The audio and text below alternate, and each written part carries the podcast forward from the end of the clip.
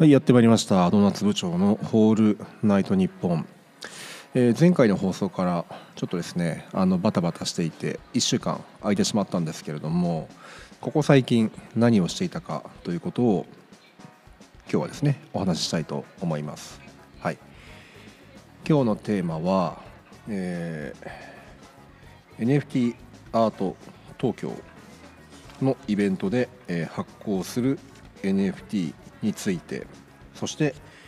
えー実は、えー現在準備しています、えービットコインの NFT ことオーディナルについて2本立てでお送りします。ではどうぞ。はい早速では本編の方参ります、えー前回からちょうど1週間が空いてしまったんですけどもえーまあそうですね。日々のツイートだったりとかあとは部長のディスコードの方では、えー今何をしてるか、えー例えばですね明日まあこれを聞いている皆さんからするとまさに今日ですね。今日の、えー20時にですね新作の部長が、え3作品リリースされるわけなんですけれども、えーまあ実際のところこの1週間何をしてたんだと思う方も、まあ、いるかもしれないですね。はい、というわけで、えーこの放送回ではこの1週間で私が取り組んできたことっていうのをお話ししたいなと思っています。はい、まず1つ目がですね6月3日に行われる NFT アート東京ですね、まあ、こちらでブースを出させていただくことになりましたのでここではですね、えーとまあ、NFT アート東京のブースで、えー、ドーナツ部長の NFT を、えー販売したいと思っています。はいでまあ普通にですねこう部長の NFT をわざわざですねこうオープンシーで買えるものをですねあの販売しても、まあ、しょうがないと思いますので、まあ、せっかくならあのやっぱりこう NFT プラスアルファっていうのをお届けしたいと思っているわけですね。でそのアルファっていうのは今回2つあります。えー一つは、えー私自身の成長ですね。2021年の、えー7月からですかね NFT を発行し始めてどうでしょう間もなくあと本当に1ヶ月半で2年が経とうとしてるんですけどもこの2年間で何が変わったのか何ができるようになったのかっていうことをですね、えー作品に込めたいなと思っています。で2つ目がですねえーっとまあ普通の NFT を発行してもやはり私個人としては面白みに欠けると私も思ってしまうので何か仕掛けを施したいと思ってるんですね。で今回は、えー時間をテーマにですね NFT を作りたいなと思っています。でまあ、具体的にどんな NFT なんだということを気になる方もいるかもしれないのでちょっとここでまあどうでしょうね。あまり細かい説明はですねあの見てもらった方が分かりやすいと思うのでどこかでまたお披露目したいと思うんですけれどもまあ言えるとこだけ伝えますね。えーっとそうですね。今回の、えー NFT アート東京で販売するこの部長の NFT というのは、えーコントラクトで何かこう変化をさせると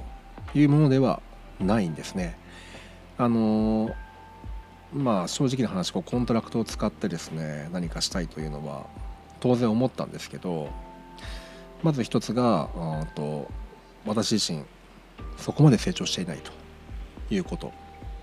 さすがにちょっと2年間でコントラクトで何か遊ぶことはまだできてないですね。なので今回の変化というのは、えーレシートの NFT と同じ原理ですね。HTML と、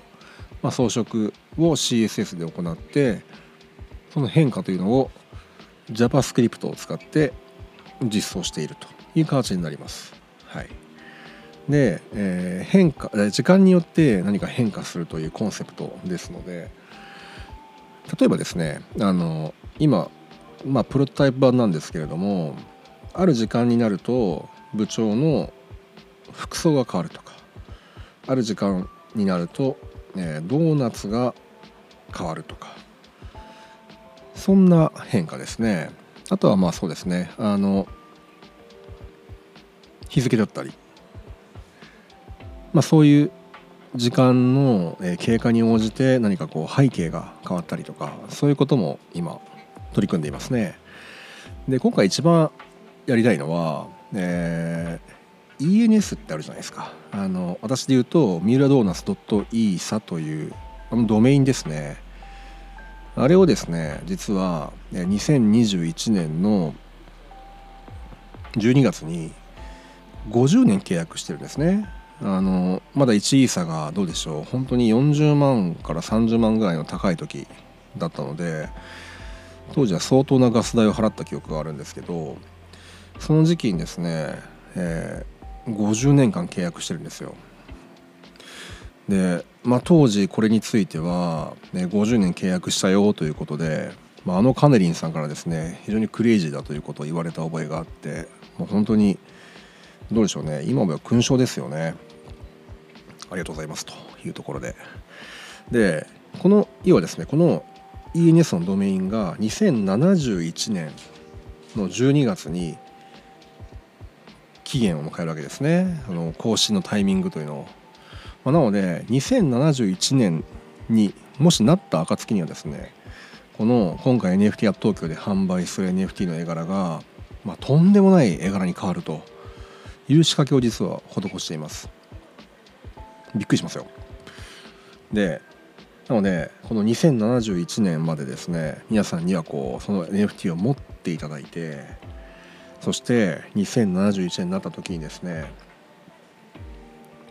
こう今我々が熱狂している NFT が、まあ、どうなってるか分かんないですけどこの昔をですね懐かしむようにみんなでこう思い出せたらなと思うわけですね。まあ、そんなどうでしょうあと50年は楽しめる NFT をですね今回発行したいと思ってますのでもし、えー、当日会場にいらっしゃる方は是非ですねミントしていただければと思います一応あのいいと仮想通貨のイーサリアムともしくは、えー、円決済にも対応しようと思ってますのでぜひですねお気軽にミントいただければなと思いますでとはいえですねあの6月3日の日に、えー、東京渋谷まで足を運べないという方も中にいらっしゃると思うので、えー、そういう方に向けてちょっとですねあのそういう方もミントできるように何か方法を考えようと思っています。はいまあ、以上ですねあのというところで、まあ、こういうコンセプトで、まあ、どんな NFT が出来上がるんだろうっていうですね試行錯誤をこの1週間繰り返していました、はい、どうでしょう？あとそうですね。もう1週間あればなんとか形になるんじゃないかなというふうに思っています。はい。交互期待ということでよろしくお願いします。えー、そしてもう一つですねこの1週間取り組んでいたことがありました。それが冒頭お話しした、えー、ビットコインの NFT 言われているオーディナルですね。これもですね実は前々から情報を追っていてちょっと出遅れてしまった感はあるんですけど、まあ、とはいえまだオーディナルやられてる方ってそんなに多くないですよね。なのでまあそうですね。間に合えばいいなということとあとはどうでしょうね。やっぱりこうずっとね頭の片隅にオーディナルが引っかかったまま作品制作だったりとかプロジェクト運営を進めていくのもなんかちょっと振り落ちない部分があったので実際にですねオーディナルの作品の制作とあとは、えー、まあ NFT でいうところのミントですよね。あのオーディナルの発行というところを今試しに行っています。で、まあ、結論から申し上げますとえっ、とちょっとですね 発行の方でなかなかうまくいかない部分がありまして。うんそうですね。あのトランザクションの方は、えー、進んではいると思うんですけどなかなかですねあの発行完了まで至らないということでちょっと待ちのフェーズかなというところですね。今どうでしょうね。15日2日ぐらい経ってるんですけどまだ、えー、進行中ということで発行完了に至ってないですね。で作品の方はまあオーディナルそんなにこうねあの大きな容量の作品を作ってしまうと、えー、ビットコインのその手数料というのがとんでもないことになってしまうのであの、まあ、容量が比較的こう小さい、まあ、とはいえドット A もあまり得意ではないのでプラスドット A でこう何かねあの今私が何を表現したいのかっていうところも含めて考えたんですけど、まあ、その上でこうドット絵は一旦ないかなというところでドット絵じゃない形でかつ容量が少ないようなそういう作品をということで制作を進めていました。でそうですね。やっぱりこう一番惹かれるのは何かこう数学的な魅力ですね。ドーナツっていううんと位相幾何学の世界でよく出てくるトーラスと呼ばれるですね立体になるんですけどうん、まあそうですね。ベースにあるのはやっぱりこう数学的なねこのロジックだったりこう幾何学的な魅力っていうのがこのドーナツには込められていますので今回ですねあのオーディナルについては、えー、平面の分割ですね、えー、直線と、えー、四角形による平面の分割という観点で、えー、作成をしています。でプラスですねえっ、とちょっとこうアート寄りに仕上げたいなというふうにそんな思いもありましたので、まあ、過去の、えー、著名なアーティストモンドリアンという方ご存ですかねあのコンポジションコンポジションっていう作品が有名ですよね。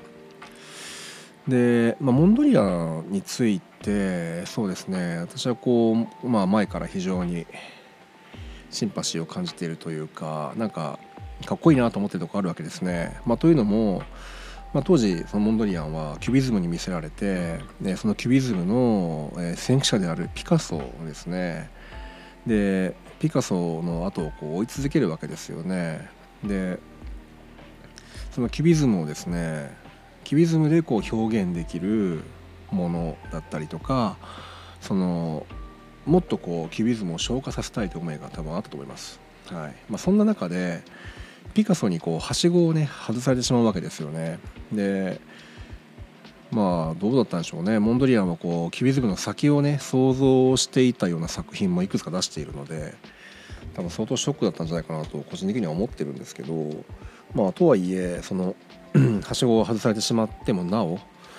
そのキビズムの先を想像し続けてこう自分なりの、画風を確立したということで非常にどうでしょうねなんかあのコンポジションという作品も単にこうねあの昔中学校の時にあの表現と鑑賞という 美術の教科書で見た時には、えー、直線と、まあ、太い線と細い線で、ね、平面を区切ってビビッドなカラーをこう赤黄色青で塗ったような作品ということでなんだこれはと思ったんですけどそういうなんでしょうねあの作風が出来上がった歴史だったりとかモンドリアンの、まあ、作風の変化みたいなものを見るとなんかあれですよね。こう組み合えてくるものがあるというかね。見方が大きく変わるなと思うわけですね。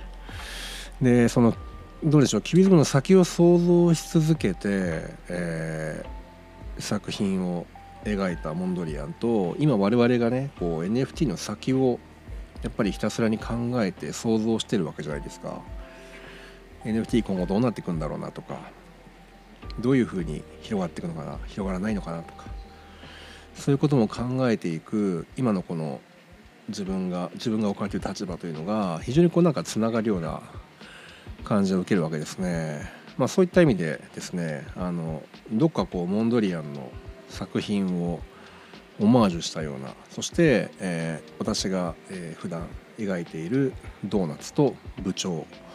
そして、えー、平面の分割というテーマで何ができるんだろうなということを考えた結果、えー、今回はですね、まあ、オーディナルとして発行したい作品というものが、えー、出来上がったというわけですね。ちなみにですねこのオーディナルで発行しようとしている作品についてはドーナツ部長のディスコードの方で実はですねもうオープンにしています。はい、まあ、こういう作品を発行しようとしていますよということでオープンにしてますのでもしですねあの気になってる方いましたらディスコードの方へお越しくださいと。あでもあれですね部長の、えー、ホルダーさんじゃないと見れないチャンネルに上げてしまっているので部長ホルダーの方はそうですねあのお越しいただければ誰でも閲覧できますのでぜひよろしくお願いします。はいというわけでこの1週間ですね NFT アート東京の NFT を試行錯誤していましたということとオーディナルにですねチャレンジしていましたということで何をしていたのかがようやく分かっていただけたかなと思います。はい、で、えー、っとこれを聞いている、えー、皆さんの5月18日ですね、えー、木曜日の、えー、夜20時からですね。いよいよ新作の部長が、えー、3作品販売開始となります。今回も、えー、食編ということで、えー、前回発行した、えー、お米の部長ですね。まだ、えーと4作品出したうちの3作品がまだ現在も販売中ですけどあちらは、えーと、買っていただいた方が、えー、しか答えられないアンケートが実は隠されていてそのアンケートに全て答えていただくと、えー、的場さんですね笹錦の的場さんという方が作っているお米がですねなんと届きますというそういう部長になってますね。で今回販売する部長は3作品とも、えー、牡蠣ですね。あの海の生き物牡蠣ですね。オイスターですね。はい。牡蠣とコラボをしています。でこちらも同じように部長をお迎えいただいた方がその秘密のアンケートにですね全てお答えいただくと直吉さんと、えー、下村水産の浅井さんですねが作られている牡蠣の加工品ですね。あの今オフシーズンということでなのであの牡蠣そのものではないんですけど牡蠣の非常にこう美味しいと評判の牡蠣のですねオイル漬けだったり加工品といったものが実際に届くという形になっています。で3作品のうち1つは、えーと、と本当に牡蠣そのものが登場している作品で残り2つはですね直吉さんのオイル漬けのパッケージですね。その缶詰そのものが登場していますしもう一つは、えー、下村水産さんの浅井さんが作られている、えー、牡蠣のオイル漬けの瓶詰めのタイプですね。その瓶がですね、えー、そのまま登場していますので見る方が見ればあこのパッケージだということで分かっていただけるような作品になっています。はい、なので、えー、部長がですねこう実際にえー、手に持っているものがですねあの届くかもしれないというちょっと不思議な体験ができる NFT になっていますのであの気になっている方いましたら、えー、今日の20時にですね0.06イーサ固定で、えー、出しますのでぜひよろしくお願いいたします。はいというわけで、えー、本日の放送は以上となります。はい、では、えー、最後までご清聴ありがとうございました。ではまた。